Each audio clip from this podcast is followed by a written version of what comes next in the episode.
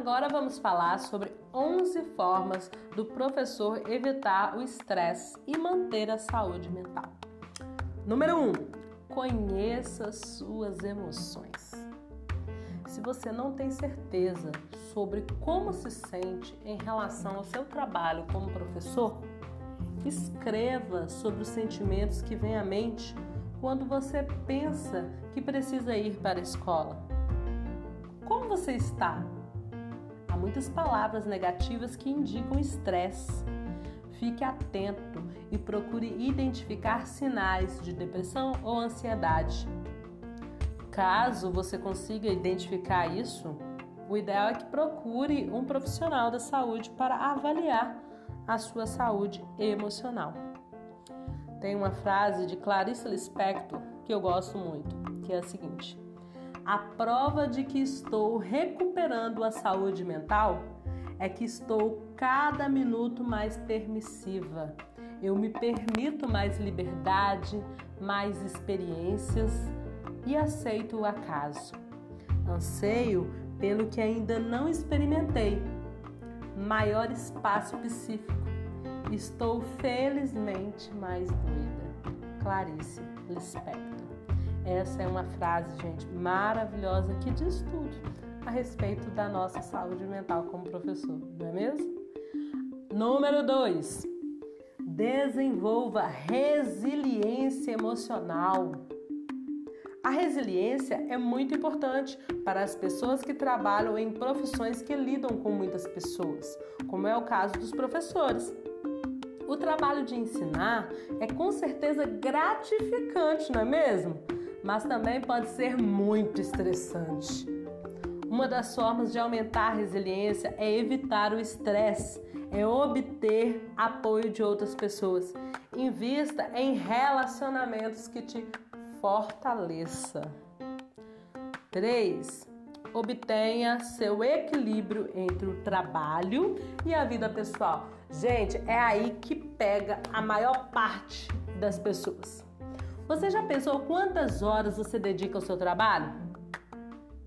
Quais são as atividades que mais tomam tempo nas suas responsabilidades como professor? Procure aprender sobre gestão do tempo e reflita sobre formas de dividir a vida profissional da vida familiar.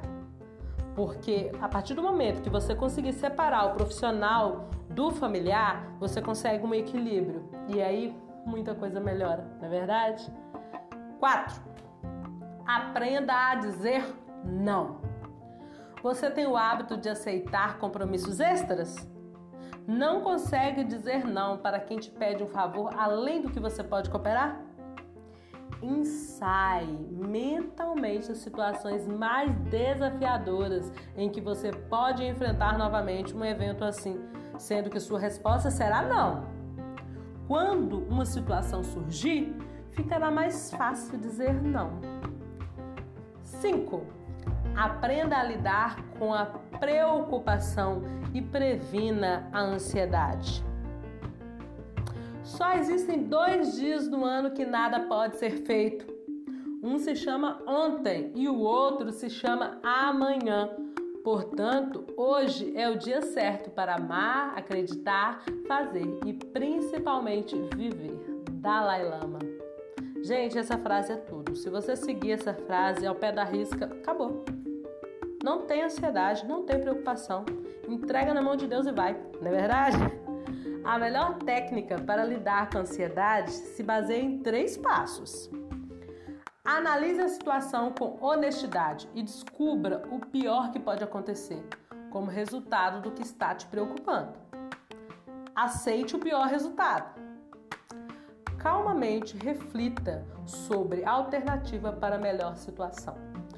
Com esses exercícios, você passa a direcionar energia para encontrar a solução e tira o foco do problema que às vezes nem se concretiza. Não é verdade? Às vezes a gente tem um problema que não é um problema, né? É só energia demais que a gente concentra nele. 6. Reflita sobre como gerenciar seu tempo. Como a gente já falou aí anteriormente, gestão do tempo entre trabalho e família. Já abordamos isso na dica 3, lembra? Mas vamos reforçar. Reflita sobre seus hábitos. Por exemplo, você costuma fazer a preparação de suas aulas até tarde da noite? Neste caso, como anda sua vida social e o seu sono? Pense nisso. Leve a sério essa dica e pense e se existem outras formas de gerenciar a demanda de trabalho e do seu tempo. Ou seja, é, organize melhor para que você não fique sem sono, para que você não fique é, sem convívio social em função do trabalho. 7. Evite a deprê do domingo.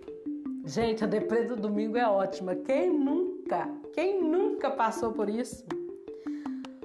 Se está estressado, já sabe sobre o que isso significa. Chega o domingo e a lembrança de que deve voltar para a escola no dia seguinte. E você ainda está terminando de preparar o plano de aula para a semana. Atividades da semana anterior e inserindo notas na caderneta, notas no diário. Talvez seja a hora de você mudar isso.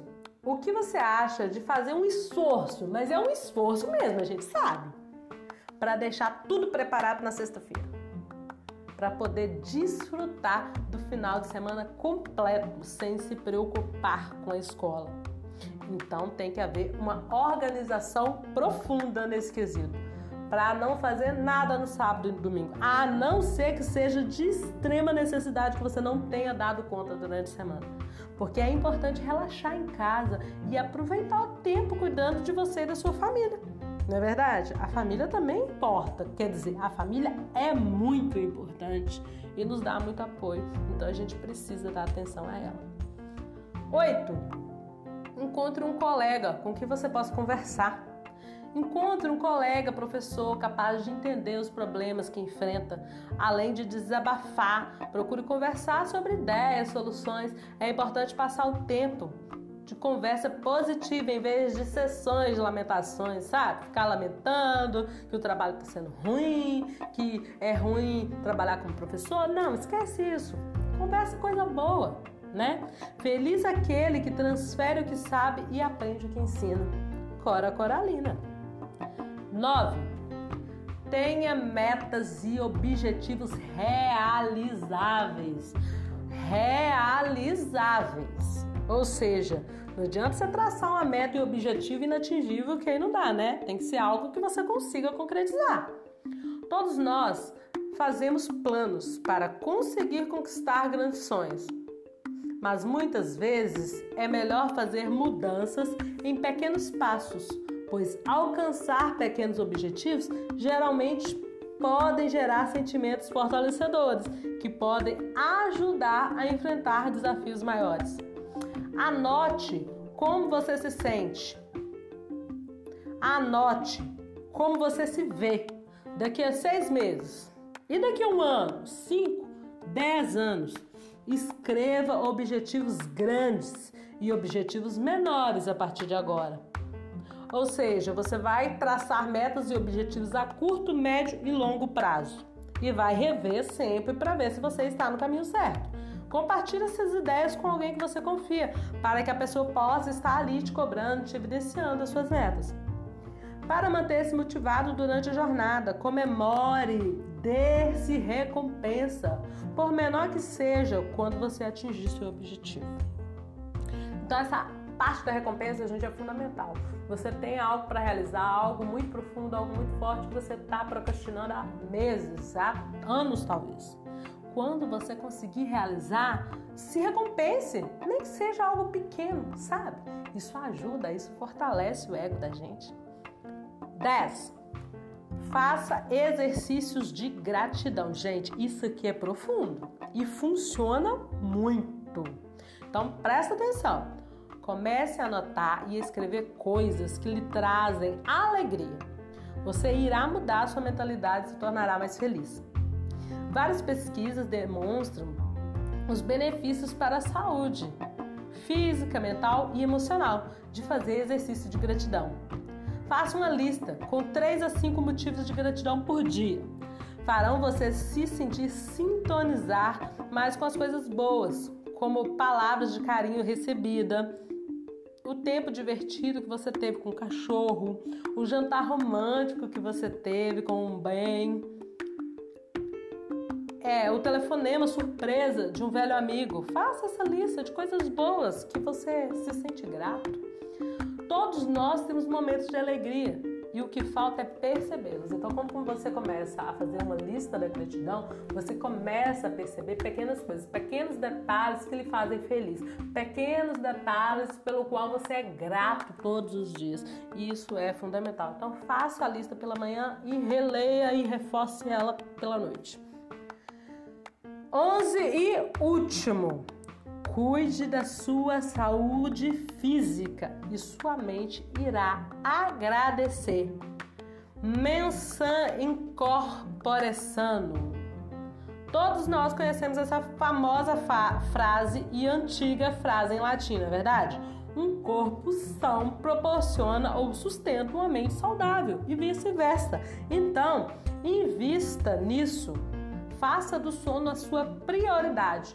Não sabote as suas horas de sono. A perda de sono torna mais difícil pensar, prejudica a sua saúde, piora seu humor e nós, professores, precisamos ser extremamente criativos. E sem sono não tem criatividade, gente. Pelo menos eu não tenho, eu preciso dormir. Lembre-se de se hidratar. Tem professor, que eu não vou falar quem é, né? Eu que bebe pouca água. Tem que beber muita água. No início do intervalo você bebe um copo cheio, grande. Na hora do almoço, durante a aula. A água potável deve se tornar parte dos seus hábitos. A desidratação impacta negativamente seu humor e os processos cognitivos. Os efeitos da desidratação são reais especialmente prejudiciais aos professores, que devem permanecer-se positivos e pensar com clareza. Então, a falta de água no corpo, gente, causa um dano enorme. Se alimente de refeições bem equilibradas. Evite cigarro, álcool e outras drogas. Pratique exercício físico, nem que seja uma caminhadinha ali, ó, 30 minutos por dia. Apenas 5 minutos de exercício lhe dão um impacto positivo para o humor. Pesquise sobre tipos de exercícios e alongamentos. Procure a ajuda de um profissional de educação física e coloque na sua rotina. Exercitar o corpo melhora o seu humor ainda mais. Gente, reserve um dia da saúde mental.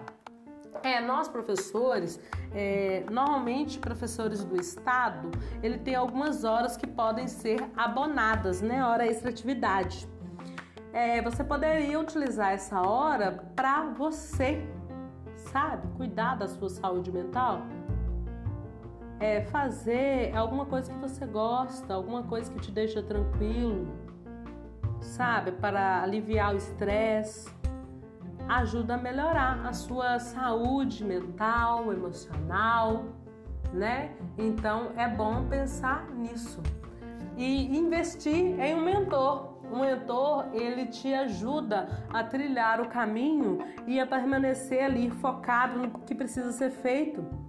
E aí você fica mais tranquilo, porque você sabe que as coisas vão fluir de uma forma mais natural, não é mesmo? Então, ó, a palavra de hoje é saúde. Anota aí, saúde. Corre lá no post do Instagram, curte, comenta, compartilha o que, que você achou da aula de hoje, quais são os insights da aula de hoje e aguardo vocês amanhã. Tchau, tchau!